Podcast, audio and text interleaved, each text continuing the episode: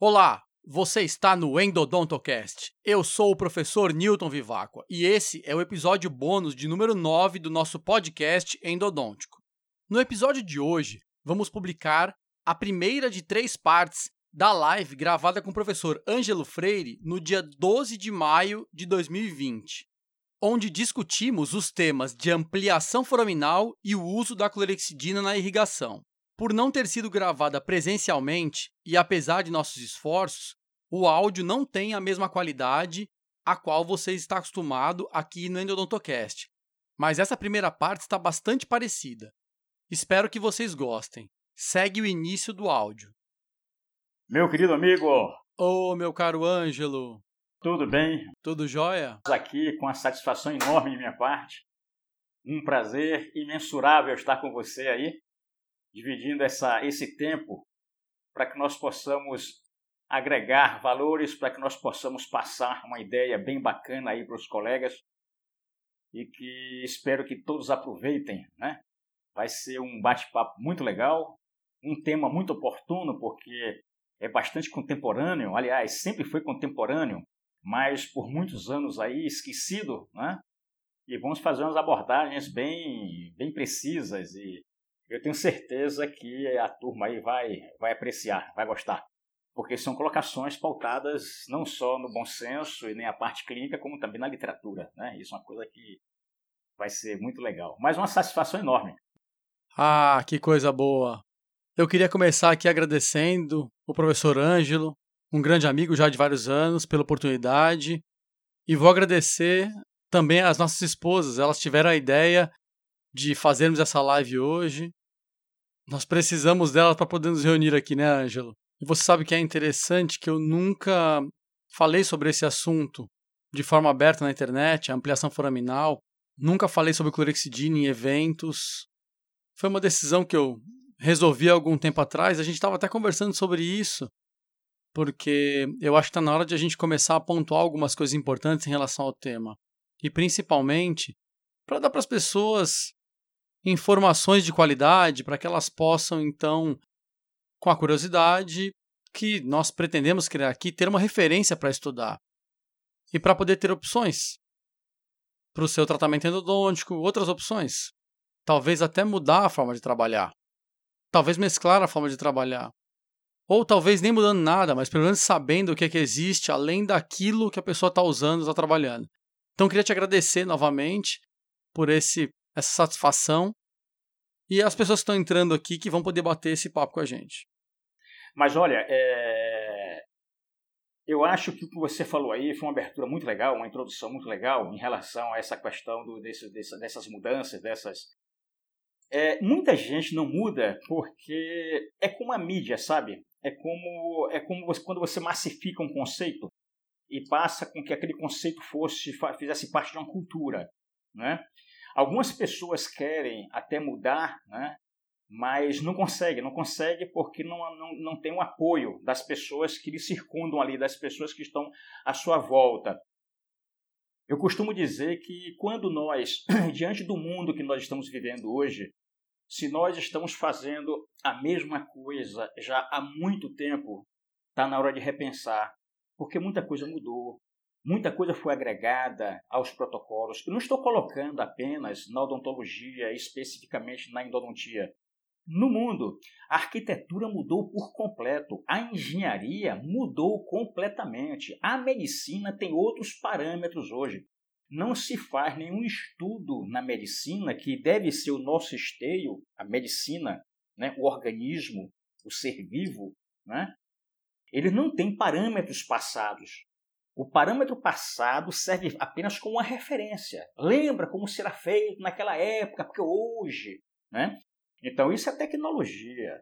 Mas não é porque nós somos com, com aquele conceito tecnicista. Não é porque nós entendemos que para que nós possamos colocar o nosso entendimento, o nosso conhecimento em evidência, você tem que utilizar ferramentas adequadas. E evidentemente que a indústria, né, ela veio somando para fazer isso. Então, evidentemente que os preparos de hoje são muito melhores do que os preparos feitos há anos atrás. Né? As limas de hoje têm uma flexibilidade, têm um poder de corte, têm uma performance totalmente diferente do que as limas anteriores. Né? Aqueles conceitos que nós vamos até abordar, eu tenho certeza, porque faz parte do nosso texto, aqui, do nosso contexto, na verdade, em relação àquela à ideia da, da odontometria radiográfica, aquela, nós estamos passando daquela área, daquela época sugestiva, né, empírica, para uma coisa mais precisa. E quem nos fornece isso é a tecnologia. Então, para que você possa desenvolver, é importante. Essa ideia, é importante mudar. Essa ideia que as pessoas falam assim: ah, mas time que está mexendo, que está ganhando, não se mexe. Claro que se mexe. Você tem que melhorar. Você nunca pode estar muito satisfeito. Eu nunca estou muito satisfeito.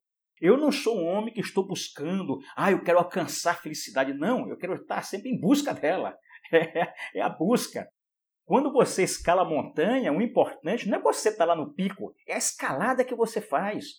É o que isso, é o que isso lhe traz para você de retorno. É a experiência, é o bem-estar, é a vontade que você tem de externar aquilo ali, é você dizer estou vencendo cada degrau. Então isso é que é importante. E na endodontia é exatamente isso.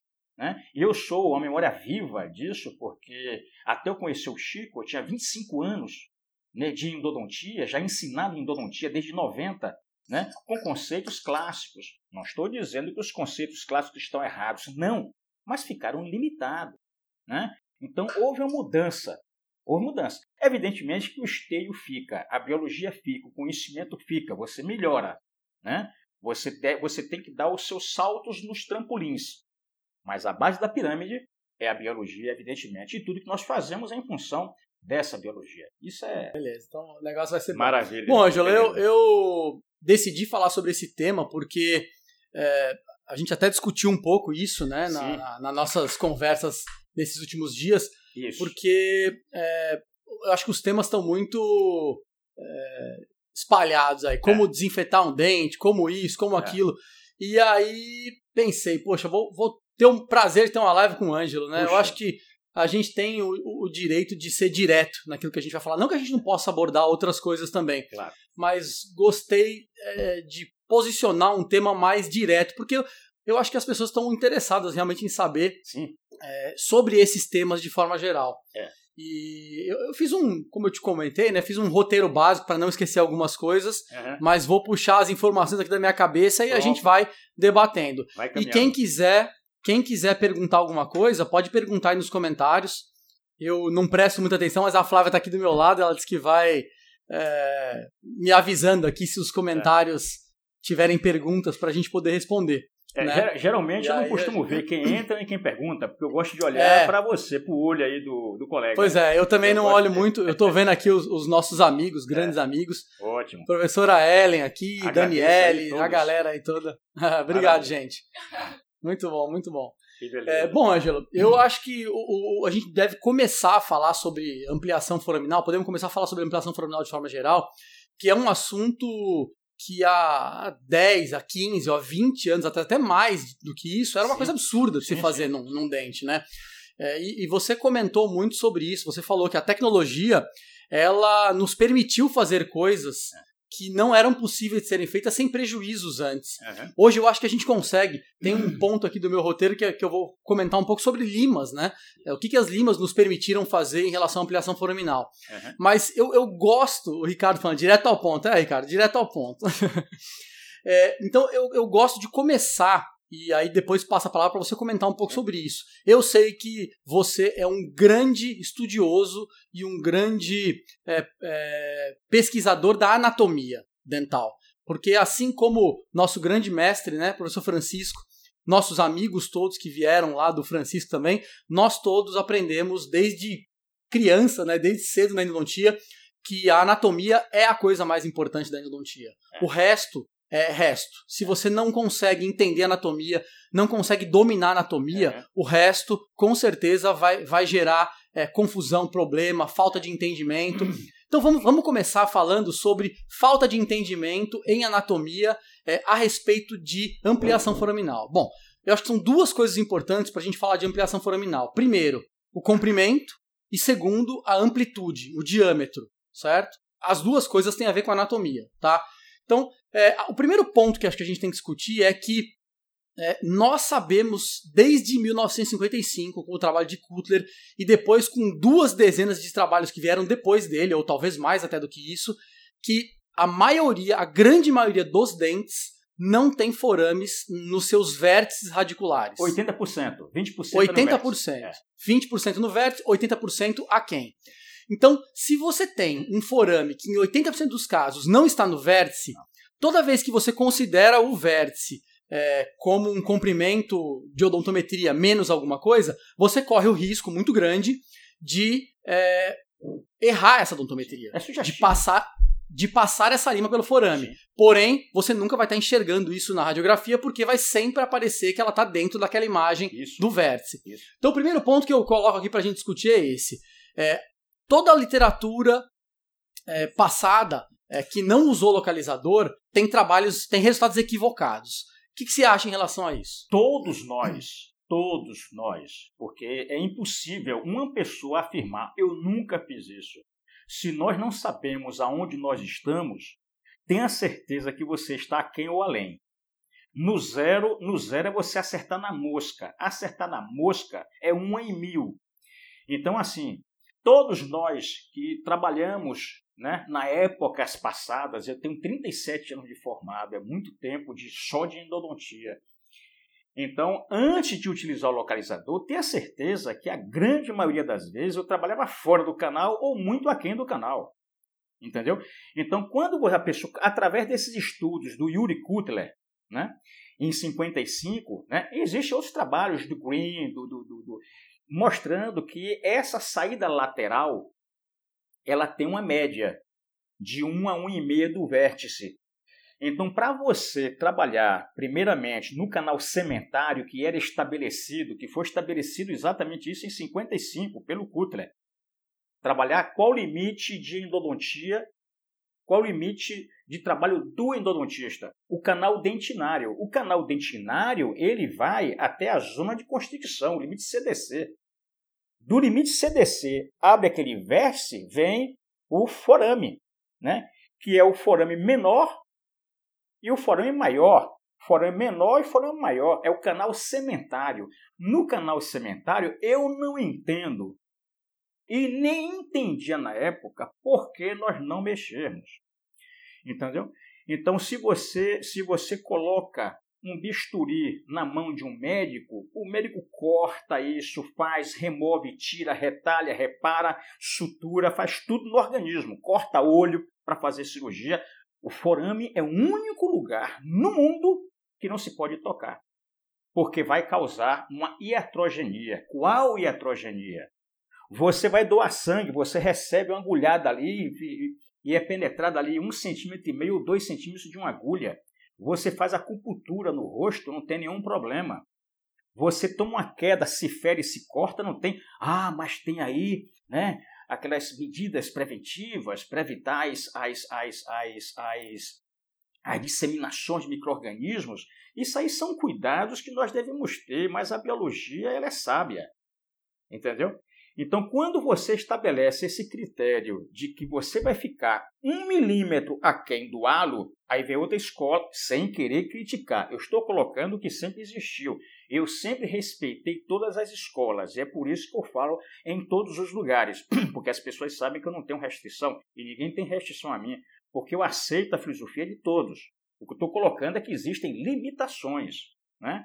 Nós temos que sair desses 90%, 94% de sucesso para 100%. O que depender da endodontia, me perdoe, o que não depender da endodontia são os fatores periodontais, fatores de resta é, é, restauradores, é, fatores de, de, de, de, de trauma. Né? Mas o que depender da endodontia, nós temos condições de tentar resolver quase 100%, em termos estatísticos, quase 100%. Agora, é preciso haver essa compreensão. Será que um milímetro, um milímetro aquém do halo radiográfico eu vou estar exatamente no limite CDC? A própria literatura sempre relatou que era uma medida sugestiva. A própria literatura, ela nunca foi desonesta. Ela, ó, isso aqui sugere-se que se nós sabemos que a média dos dedos, o forame está para distal a 1 milímetro, 1 milímetro e meio, Entendeu? E não estamos aqui nesse ponto. Então, esse vai ser o nosso referencial. Referencial é apenas uma medida pro, aproximada para se tentar chegar no melhor. Puramente mesmo empírico. que essa Mesmo que essa fosse a média, um milímetro a quem você tivesse uma média, você... você estaria errando em grande parte dos casos, porque a média é, né, poucos dos valores vão estar perto da média. A maioria está a mais ou a menos do que a média. É, então, realmente, eu acho que essa medida ela foi um, é. um, um, grande engano, um, um erro de interpretação da literatura. É. Né? Mesmo, é, é, é, você falou aí da, da, da que você não, não, não, nunca tinha gostado de falar em público de forame. Eu já falei algumas vezes em congressos. Né? Já falei no Dental Canal, já falei no Rio Grande do Sul, já falei aqui na, na PCD, na, na, na, na, na SPN.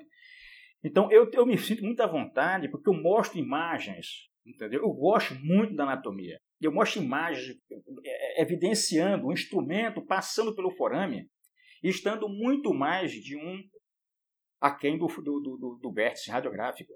Então, numa grande porcentagem, eu não poderia afirmar quantos por cento, 60%, 50%, 80% das vezes eu estaria fora. Mas uma grande parcela dos dentes estaria fora. E não é isso que causa sintomatologia. Não é isso que causa sintomatologia. Né? É isso que nós vamos discutir também, o que é que causa sintomatologia e por que é que a ampliação, isso é, a limpeza do forame, né? a limpeza do forame, ela vai causar exatamente o contrário, esse alívio. Né? Então, em relação à anatomia, todos os conceitos passados sem localizadores eletrônicos foraminais eram médias estabelecidas por filosofias de escolas. Cada escola tinha uma filosofia. Porque a interpretação, como você falou, era dita isso. O de Deus, por exemplo, ele ficava meio a 0,25. Entendeu? O professor Leonardo a 2. A última parece que era 1. Então, assim, era tudo muito sugestivo, não se tinha uma certeza. O localizador, o índice de erro, né? aliás, o, o, o índice de precisão do localizador é 99 ponto alguma coisa, é quase 100%. Entendeu? Então, vale a pena, eu, inclusive eu acho que é a ferramenta mais importante da endodontia, é o localizador eletrônico foraminal. É você saber aonde você está para que você possa tomar as medidas necessárias. É, é o mesmo. referencial. É, outro, outros problemas em relação à a, a, odontometria eletrônica, mesmo quando ela começou a ser feita, nos estudos que, que faziam uso da, da ampliação foraminal, é que às vezes a própria odontometria eletrônica não é feita de forma adequada. Não é. Sem regras restritas. É, me, a gente vê muita medição com lima 10. quem é que mede um, é. um, quem é que mede um, um dente, uma odontometria eletrônica, uma lima 10, com uma lima 15? É, existem regras importantes, não precisa estar justa extremamente constritos. É. é. Então não é, não é, não é o normal, não é a é. média. Ou seja, mesmo usando o localizador, nós ainda temos um, uma grande margem de erro porque o uso é inadequado. É. Você falou aí da, da precisão dos aparelhos. Nós temos alguns últimos trabalhos publicados, inclusive alguns trabalhos da nossa equipe, é, que mostram um erro de 0,2 milímetros é, no localizador, é, usado de forma correta, usado com as regras corretas. 0,2 milímetros de erro é um quinto de um milímetro. Né? Um quinto de um tracinho da régua. Imagina. É muito pequeno. Né? E você falou do, do, de ser o aparelho mais importante, eu acho até que é, me atrevo a dizer, como eu digo para todos os alunos em todas as ocasiões, é o único o aparelho que você não pode deixar de ter para fazer endodontia. Exatamente. Se você não tem localizador, você está arriscando muito é. fazer alguma coisa extremamente aleatória, Sim. né? Porque você não enxerga, não sente, não vê, nem pela radiografia. Então é, é bem aleatório. Mas, Milton, é, é, em relação a isso, você falou muito bem, porque para você trabalhar com as ferramentas, você tem que saber trabalhar. Não é porque assim, não porque eu tenho um microscópio e faço. Não. Você tem que saber trabalhar com microscópio. Não porque eu tenho um instrumento tal. Não, você tem que saber. Então, localizador, você só deve utilizar, localizador depois que você faz a eliminação das interferências do terço cervical e médio. Para que você possa pegar uma lima que se ajusta ao terço apical, é aí que você começa a medir. Eu só consigo controle da infecção se eu conseguir medir esse espaço. Né? O espaço mais importante que nós temos no dente, endodonticamente falando, é o terço apical, principalmente o forame. é quem tem comunicação com os tecidos vivos. Se você não tivesse forame, você não tinha lesão, você não tinha inflamação, não, tinha, não existia endodontia. É, por, é tudo por causa do forame. Então, de é repente, nós estamos limpando a parte mediana do canal, o terço cervical, o terço médio e tal, e deixa o forame contaminado. Então, é isso nós vamos avançar um pouco mais à frente. Mas o que eu quero dizer é que você tem que saber utilizar o localizador no momento certo, mesmo porque se você utilizar, mesmo saber, mesmo utilizando na melhor das boas intenções, se você utilizar antes do momento certo, você vai comer mosca. Você vai errar. Porque se você tem um canal que tem curvaturas, que você tem interferências, quando você remove essas interferências, ele fica mais curto. Então você muda. Então nós não combinamos, mas esse era o próximo tópico que eu ia dizer. Pronto, então eu quero que você tava no ponto aqui. Bacana. É, Fale que obviamente, Obviamente que mesmo você tendo o seu localizador, como você falou, né? Se você afere no momento errado, provavelmente você está é, é, aumentando o comprimento do seu preparo, porque o preparo vai diminuindo. Só para todo mundo que está aí entender, tá né? É, quanto mais você alarga o dente, mais curto o preparo fica. Tá? A gente já tem alguns estudos publicados também em relação a isso da nossa é. equipe, mostrando que é, é a partir do momento inicial do preparo, para depois do pré-alargamento e para depois do preparo apical, você tem três encurtamentos do, do, do dente.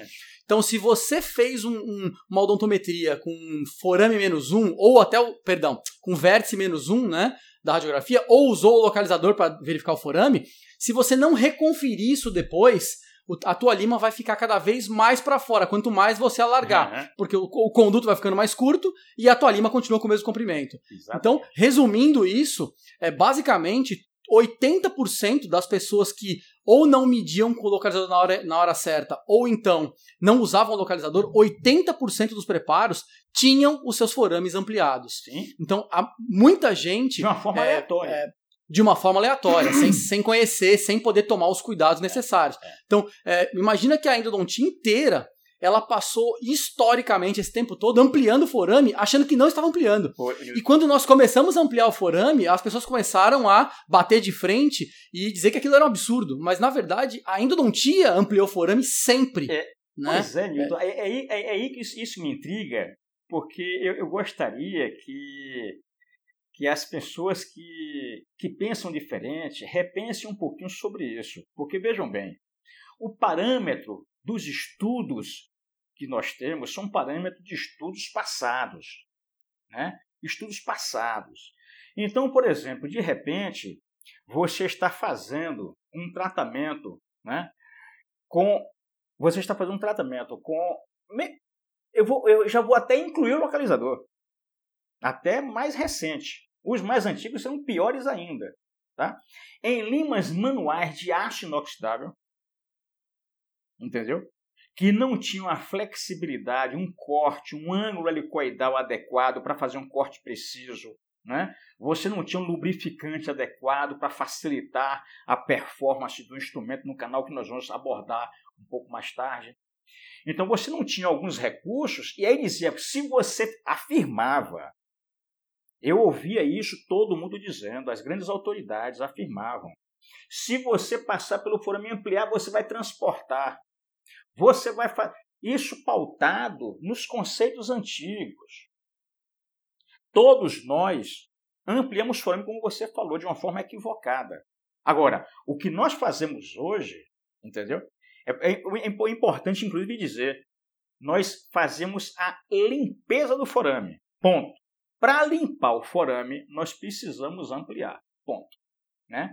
Então, para nós fazermos essa ampliação, tem que ser dentro de um protocolo. Você tem que medir o forame, você tem que medir o forame menor para você poder limpar o espaço entre o forame menor e o maior. Eu não vou querer limpar a borda final do forame maior, a lima não vai tocar lá.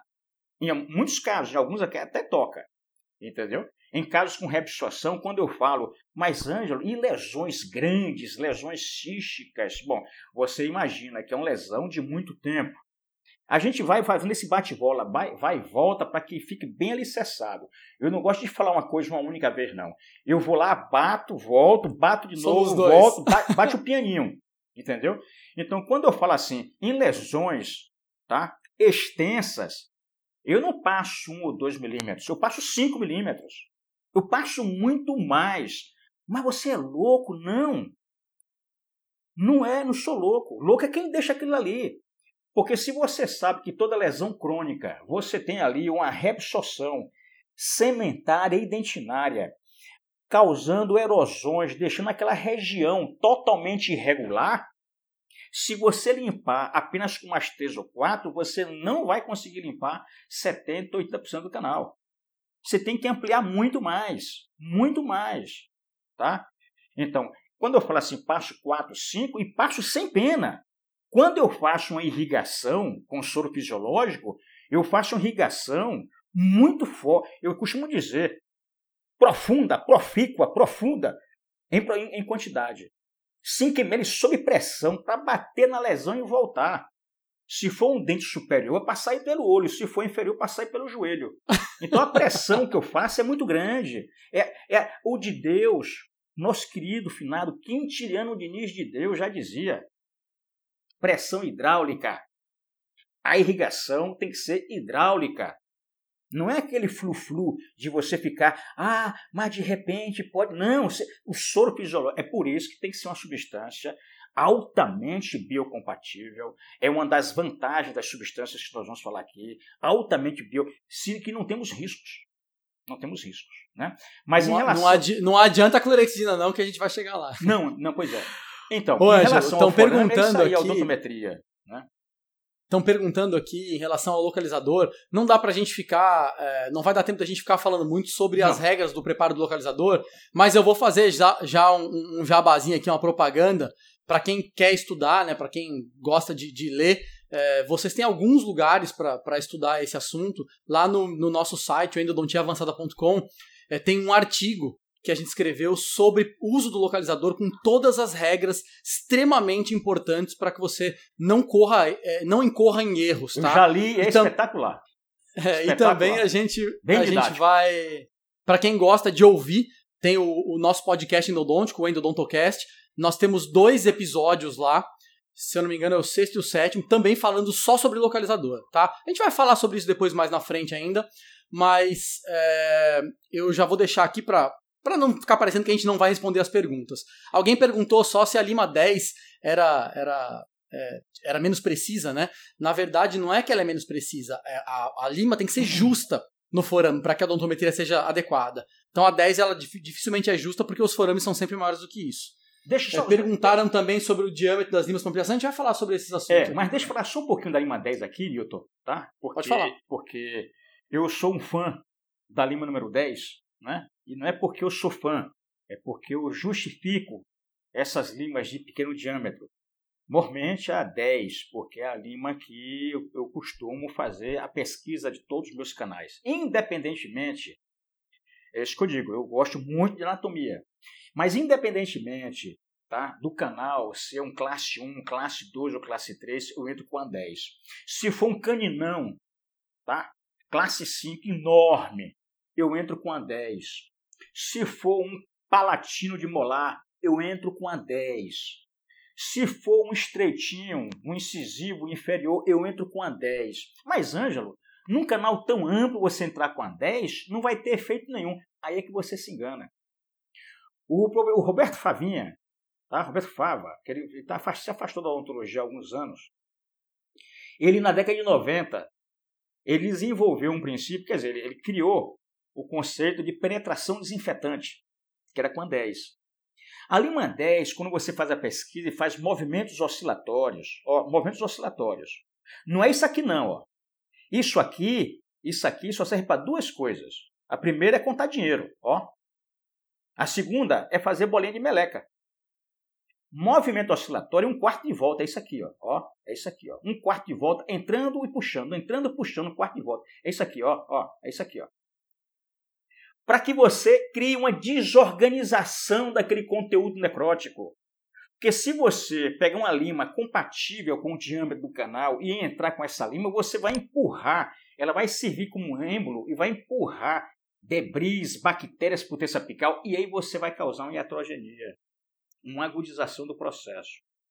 Então nós temos que fazer uma penetração desinfetante, nós temos que entrar com a lima número 10 tá? Sempre tracionando, irrigando, tracionando, irrigando, irrigando, para que remova esse conteúdo. Aí sim, você vai fazer o pré-alargamento para depois fazer a odontometria. Esse, esse é o princípio, essa é a sequência. Né? Essa é a sequência. Então, quando nós pensamos na 10, ela é a lima que tem que ser utilizada em todos os canais sem restrição. Mas se for um polpa viva, melhor ainda. A polpa ela tem um tecido conjuntivo que tem colágeno e elastina. O colágeno ele dá a densidade, a elastina dá a elasticidade. Ele é um tecido fibroso. Quem nunca ouviu falar em enovelamento pulpar, você está fazendo endodontia de um dente bio, você vai lá, faz a pulpectomia, o paciente morre de dor depois. O que foi que houve? Provavelmente um enovelamento pulpar.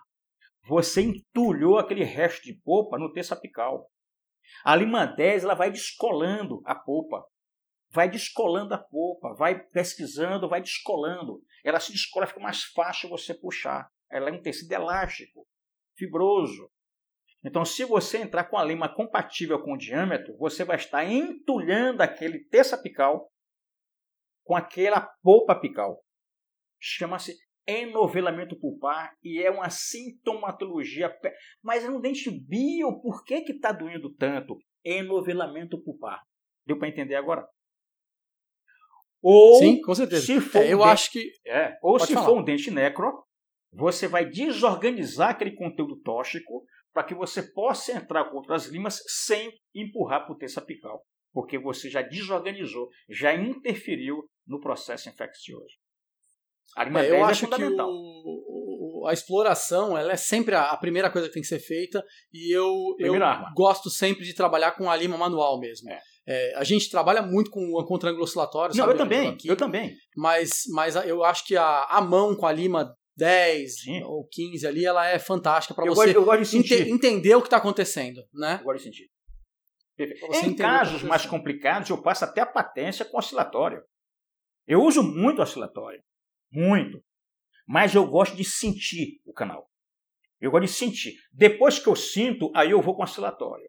Mas antes eu nunca entro de primeira com oscilatório. Eu gosto de sentir o canal. Então, aquele conceito antigo, ah, porque o olho do profissional está na ponta dos dedos. Não, não é isso, mas a sensibilidade é importante. Eu gosto de sentir. Eu gosto de sentir. Eu gosto de estar ali. Ó. Eu sinto quando a lima prega num ponto. Se eu forçar, ela vai. Eu não forço. Eu tiro. Removo interferência, ela vup, cai o forado. É você remover interferências. Legal. Okay? O Ricardo já está querendo saber como é que faz a ampliação. Calma, Ricardo. Começamos agora. Calma. é, bom, então acho que ficou bem claro é, essa introdução. As nossas introduções são longas, as minhas são longas também, viu, Angela?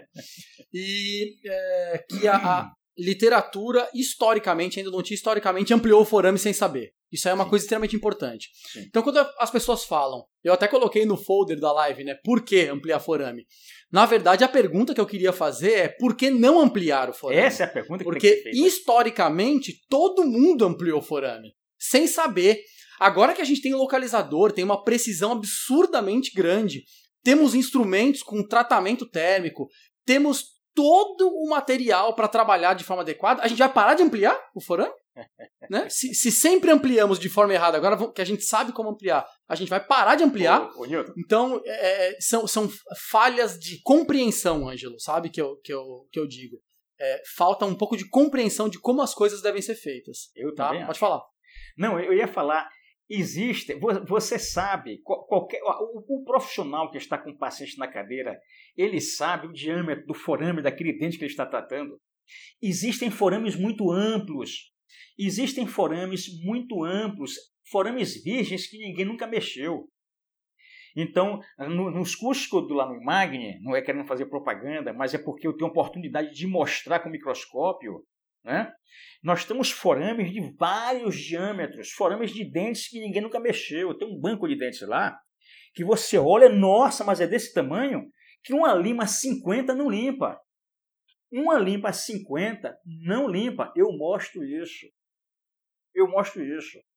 Entendeu? Eu não vou chegar aqui e dizer, vou dizer só baixinho, porque já passei uma Gates, uma cureta em forame, porque as pessoas vão me chamar de animal. Mas é uma realidade.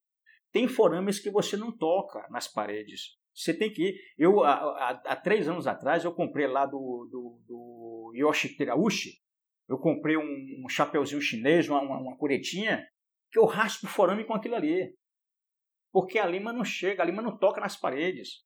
Eu tenho que curvar o instrumento para ficar raspando. Não é folclore. Pessoas, principalmente quando tem sinusite, grande parte de dentes superiores, posteriores, premolares e molares tem contato com seu maxilar uma sinusite odontogênica. Que se você chegar assim e pensar, olha, olha, olha que coisa interessante. Esses dentes é que você tem que ampliar mais o forame. Porque é ali que é o forame que mantém biofilmes, céssio, não é planctônico, é céssio naquelas paredes, e que se você não raspar, porque a substância química, se você utilizar em grande volume, você vai criar um problema se você usa o hipoclorito no seu maxilar. Se você usa a quem não faz efeito no biofilme, e mesmo que tenha contato, o importante é você raspar. Porque se você fizer um canal Chibiriguariguene, um canal que ninguém está entendendo aquilo ali, você vai deixar tecido necrótico ali. O otorrino vai tratar a sinusite e nunca vai curar, porque você não limpou aquela área. Eu quero saber qual é o médico, qual é o cirurgião no mundo que vê uma ferida e não limpa, não corta aquele tecido necrótico. Você dá um bisturi na mão de um médico para tirar um tumor. Eu quero saber qual é o cirurgião que vai deixar uma parte do tumor com medo de cortar o tecido vivo. Pelo amor de Deus! A odontologia de 15 anos, de 20 anos para cá, está sendo pautada mais na medicina, na previsibilidade, na remoção do conteúdo tóxico. Nós temos que pensar nesse princípio. Nós precisamos limpar tirar, nós temos que interferir no processo inflamatório, interferir no processo infeccioso para que haja reparo. Se nós não interferirmos, interferirmos, você não vai garantir o reparo. é vai... uma das coisas que é, eu sempre falo e a gente vê é muito claro isso na literatura é que a endodontia ela é puramente mecânica, né? A parte química, ela, é, ela é, uma, é uma parte complementar, que a gente vai é, falar disso mais pra frente. É, ela é né? é mais física do que química. É, é uma associação. Isso, é, é, mais, é, mais, física. É mais física. Agora, assim, se você não, não corta mecanicamente aquele problema, é, a química não tem controle. É, eu costumo sempre fazer a, a, essa analogia. Se você está largando com uma lima de tamanho X, você sabe o diâmetro que aquilo vai ficar.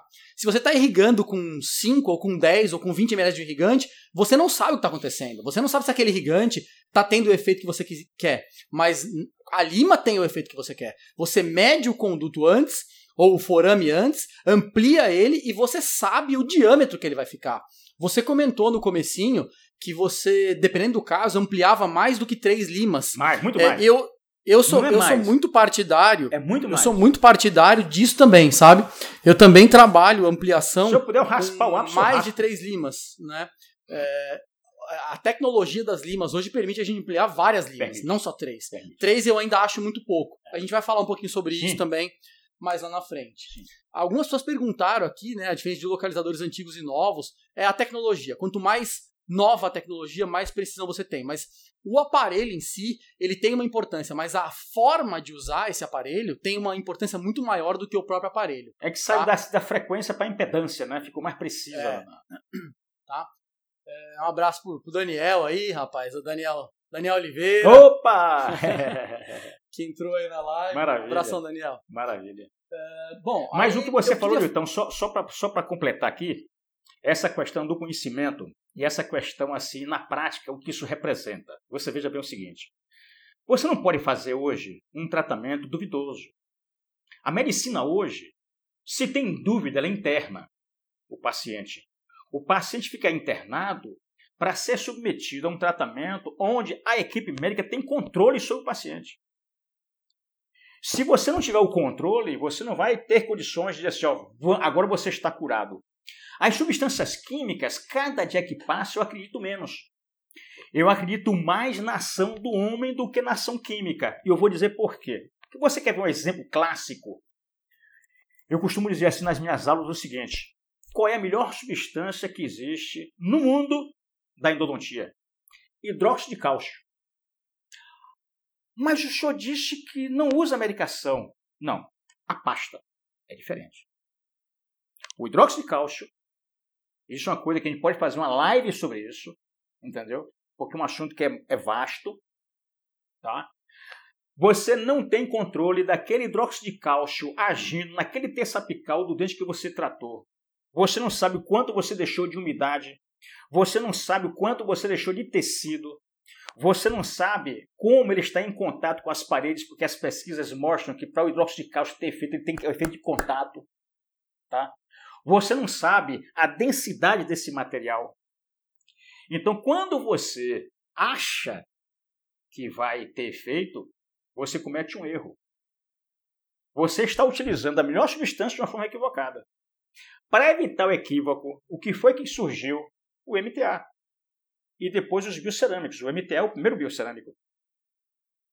Onde você tem os íons de hidroxila mantendo um pH elevado e os íons cálcio agindo com o CO2, transformando em calcita. Isso em condições próprias. Quando você tem um dente com exudato e de repente, e de repente, você coloca hidróxido de cálcio, aquele hidróxido, volte daqui a 15 dias, o hidróxido de cálcio em 24 horas perdeu efeito. Gente, acorda.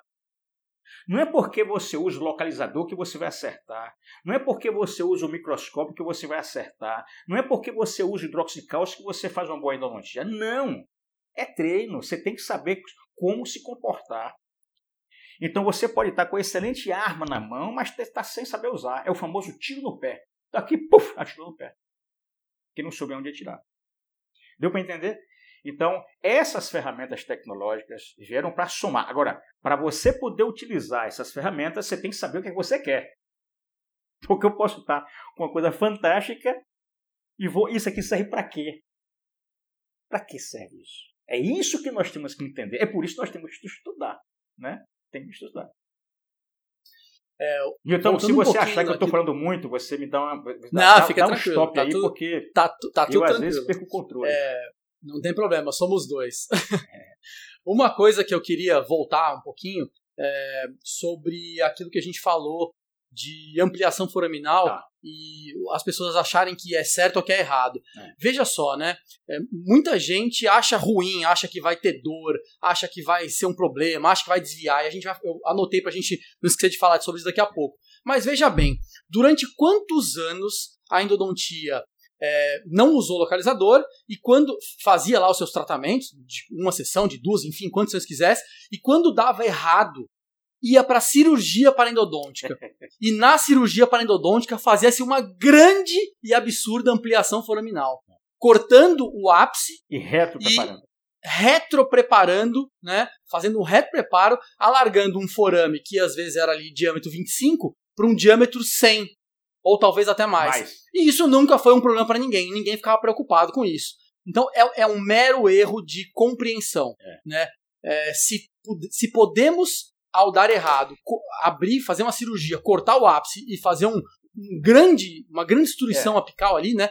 É, por que não fazer uma pequena ampliação foraminal previamente, já é. que é uma coisa que se fazia sem saber? Então, deixa eu fazer uma colocação, porque é, talvez aqui tenha, nós tenhamos na, na, na, na plateia é, não só endodontistas, mas endodontistas e implantodontistas, protesistas e implantodontistas, a gente não sabe. Eu quero dar um índice tá, para os colegas que, que, que são da, da, da, dessa área em relação à endodontia. A endodontia, por si só, ela é das especialidades a que tem o maior índice de sucesso. Existem alguns estudos em relação a isso, não sei citar aqui agora, tá? Mas as restaurações, umas infiltram, outras, outras partem, outras fraturam, outras caem, a prótese se desloca, se ajusta, tira, troca. A endodontia é aquela especialidade que tem, apesar de ter um contato íntimo com a biologia, é uma das mais seguras. Mas nós temos hoje, vou mostrar os índices atuais hoje. Isso aí, o, o Noah Chivian, né, da equipe lá do, do, do, do, do Coin, do livro dele, ele faz uma explanação bem bacana sobre isso. é que os conceitos de cirurgia antigos não podem ser trazidos para hoje. Os conceitos são outros. São outros. O índice de sucesso cirúrgico é um absurdo. Hoje, um dente bem selecionado, um dente bem operado, é mais de 90% de sucesso. Aí você pega o seguinte: no contexto geral, só perde dente quem quer. No sentido geral, você tem a média de 90, você tem 95 de, de bio, mais 85 de, de, de, de necro, mais dá 90% de sucesso. Desses 90% de sucesso, você tem 10% que cai na cirurgia, por outros motivos. Desses 10%, você tem 90% de sucesso na cirurgia. Em cima dos 10%, o que fica é um iníciozinho de um cotozinho muito pequeno de perda. Que aí você vai avaliar bruxismo, vai avaliar processo periodontal, vai avaliar. Mas perder dente hoje, pelo amor de Deus, é a coisa mais difícil que existe. É verdade. Não é? Tem muita gente perguntando aqui algumas coisas, mas as perguntas vão ser respondidas com esses assuntos mais adiante, tá? Sim. Então, só um minutinho aí que a gente vai passar por esses assuntos todos para não ficar é, repetir, falando, antecipando coisas que já vão ser ditas no, no futuro, tá? Sim. Bom, então é, eu gosto muito de, de ressaltar também, Ângelo, o seguinte, que muito se fala em comprovação científica. Caramba, a gente só ouve isso hoje. Comprovação científica, comprovação científica, comprovação científica. Só que o problema é que a ciência ela é muito vasta e grande parte dos trabalhos da ciência não podem ser levados para a clínica, porque não tem nenhuma relação com clínica.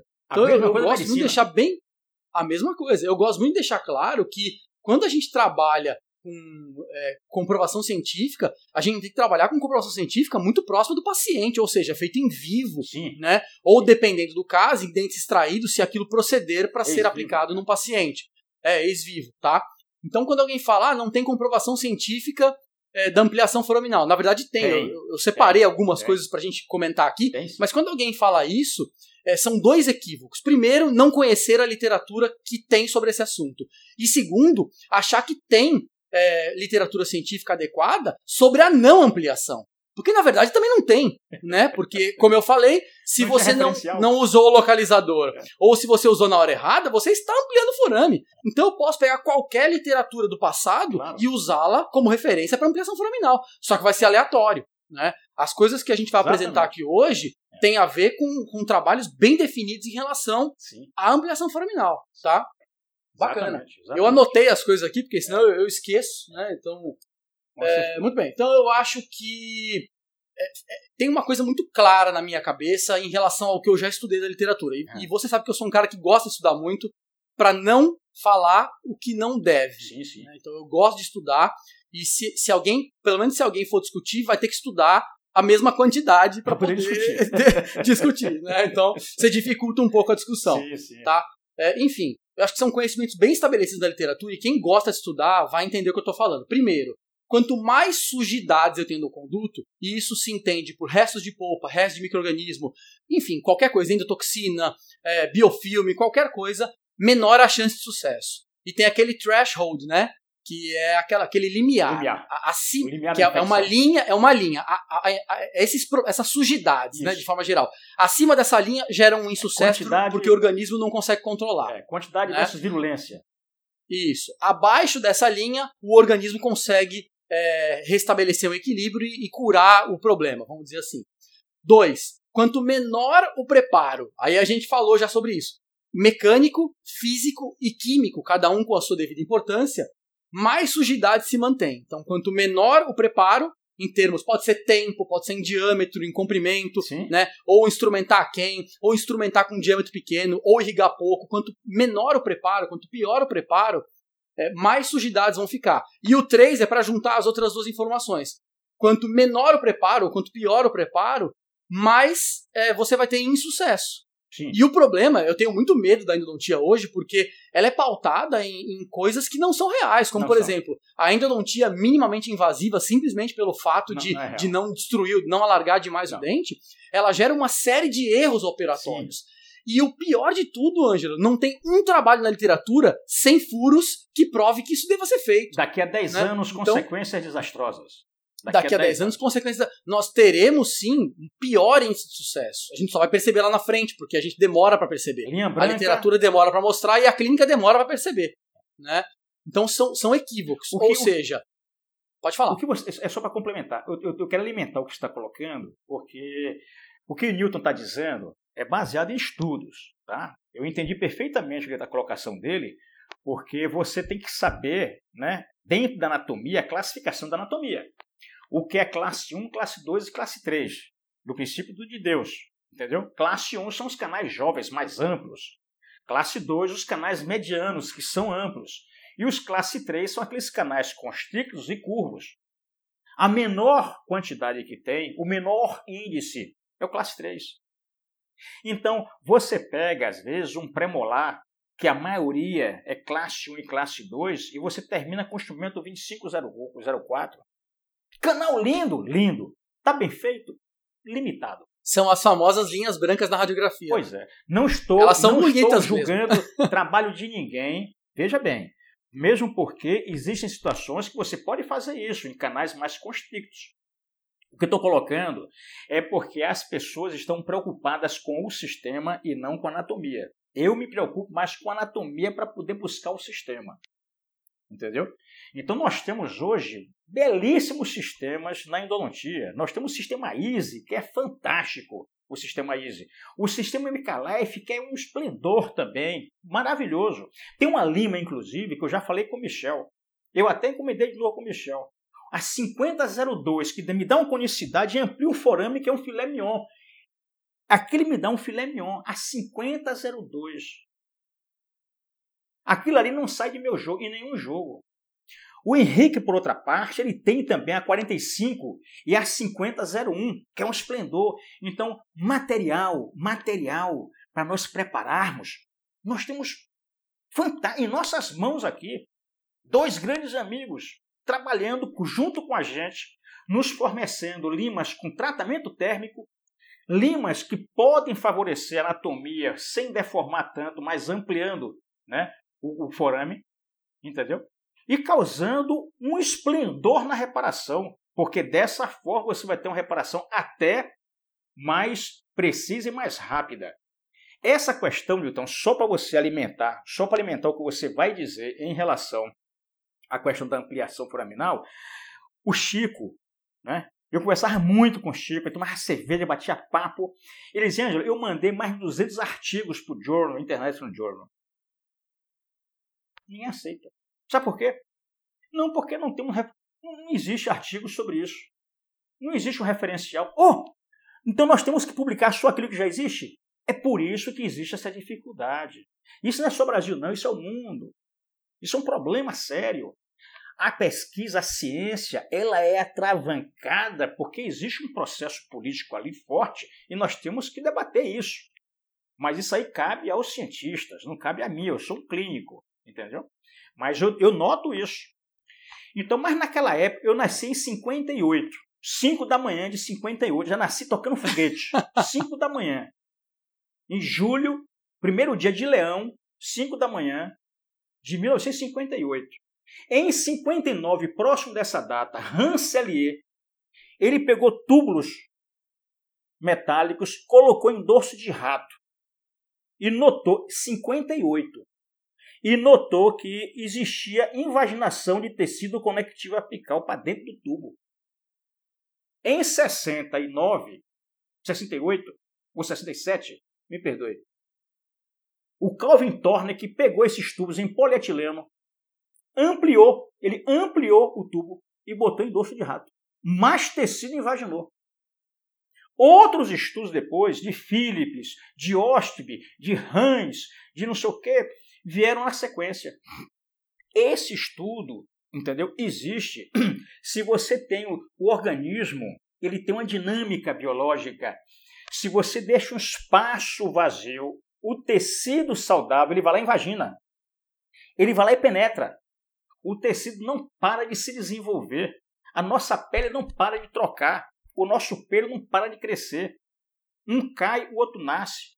O nosso cabelo cresce um centímetro por mês. A sua unha cresce e você corta. Você toma um corte, vai lá e repara. Essa é biologia. Então nós temos que entender essa dinâmica. Ah, porque se ampliar vai estragar. É o contrário, você dá a oportunidade de haver invaginação de tecido conjuntivo. Esse é o princípio da biologia. Né? Mas, desculpa, eu cortei e você ficou de complementar, Iago. Não, imagina, você tá. Eu estou só separando os, os, trabalhos que eu vou comentar aqui daqui a pouco, porque acho que é importante as pessoas saberem, né? É. É, tem muita gente perguntando. Não é coisa nova, não, isso é coisa antiga. Não, coisa antiga. não é coisa nova. Tem muita gente preocupada, né? É, ah, como é que eu vou fazer? Vai dar problema? Não. Vai ter dor? Tem que ter treinamento. É, não é tem assim. Tem que ter treinamento. Não é assim. Né? O importante é assim eu, eu vou colocar uma regra aqui importante que a gente vê na literatura, tá? A gente já comentou ela antes. É como, como fazer essa ampliação foraminal. Oh. Depois eu vou falar um pouco é da isso. literatura, tá? Mas como fazer a ampliação foraminal? Então, a ampliação foraminal ela precisa ser feita a partir da medição do forame. E aí você tem uma série de regras, obviamente, né? Com um localizador, tá? Quando essa medição? O mais próximo possível do momento da ampliação do forame ou seja, previamente a ampliação dele. É, hoje nós temos, por exemplo, eu tive pra, a satisfação, eu, eu, te contei isso, de o professor Marcos Frozoni, não sei se ele está aqui nos assistindo, me mandar o, o trabalho da Marcele Bourreau, né, que foi publicado recentemente, esse ano, 2020, que é um trabalho clínico sobre ampliação de forame. Ampliação de no mínimo 3 limas né, no forame. E olha que impressionante, a maioria dos casos foi ou retratamento ou necrose. Pouquíssimos casos de bio não me lembro os números agora, mas a maioria casos contaminados. É. E ela chegou, Ângelo, seis meses a um ano de preservação, que a gente sabe que é uma época, é, é um, é um tempo muito curto para ver o resultado. De seis meses a um ano de preservação, ela chegou em resultado total barra parcial, que é aquele que a gente tem a redução dos sintomas e da lesão, mas não a completa redução, de 96%. Eu desafio alguém a achar um trabalho em necrose, em dente contaminado, que chega tão rápido a 96% de sucesso. O trabalho é Isso é não existe na literatura. É. Um trabalho é belíssimo, né? É feito por uma pessoa treinada, é. ou seja, é aquilo que a gente estava conversando. Exatamente. Tem que estar tá treinado. Então, o trabalho dela, eu deixei aqui separado para falar para vocês, está publicado no Brazilian Journal of Dentistry, agora em 2020, tá? Foi publicado recentemente. Um trabalho belíssimo, então tratamentos em uma sessão, feitos com ampliação foraminal em dentes com Periodontite apical. Eu falei que tinha dente vital, mas me enganei. Eu, eu, li vários trabalhos aqui. São dentes apenas com lesão periapical. Então, retratamentos e tratamentos. Veja, como é que você consegue é, 96% de sucesso em tão pouco tempo em dentes com lesão periapical? Né? Claro que não é só ampliação foraminal, porque não dá para você falar que esse é o motivo de tudo. Né? É, é todo um contexto que começa lá no acesso, na instrumentação, na irrigação, é todo o processo, a obturação, né? Essa foi a primeira parte da live. Em breve publicaremos as outras duas partes. Não se esqueçam de acessar o nosso site endodontiaavançada.com e de ingressar no canal do Telegram Vivaco News, onde colocamos diversos vídeos sobre endodontia. Lá no canal, recentemente, disponibilizamos uma planilha sobre custos e honorários de procedimentos endodônticos por nós criada. Não perca! Sigam-nos também nas redes sociais Instagram, Facebook, Twitter, LinkedIn e YouTube. Vou deixar tudo aqui nas notas do episódio. Mais uma vez, um agradecimento ao professor Ângelo Freire. Por enquanto, vamos ficando por aqui e até a próxima parte da live. Um abraço a todos.